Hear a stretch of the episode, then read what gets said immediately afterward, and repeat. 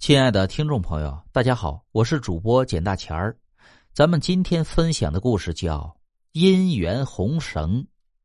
司机李大众结婚不久，突然遭遇了一场车祸，虽然捡了一条性命，但落下了一个下身瘫痪。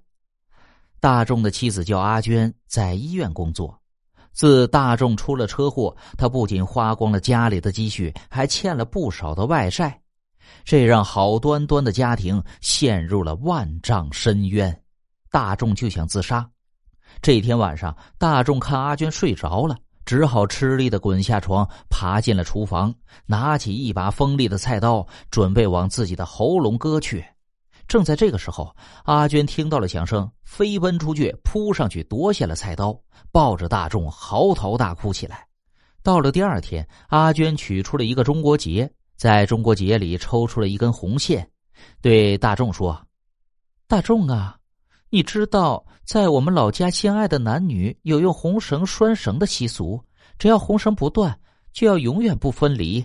如果红绳断了，说明我们缘分已尽；如果绳子断了，你要做什么，我都不拦你。”大众一听就答应了。在他看来，这根细细的红绳要能系几天呢？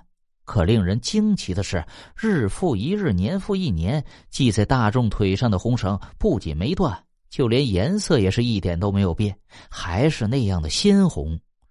他暗叹了一声：“这真是天意呀！其实老天爷不让他死啊，那他干脆就好好的活下去吧。”从此，大众轻生的念头就打消了。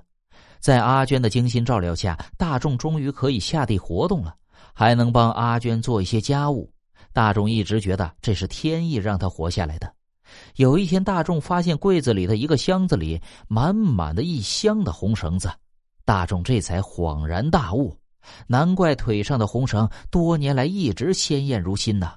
原来是阿娟暗中做了手脚，为了打消他轻生的念头。十五年来，每隔几天，阿娟就趁大众熟睡时，偷偷换一下她腿上的那个红绳。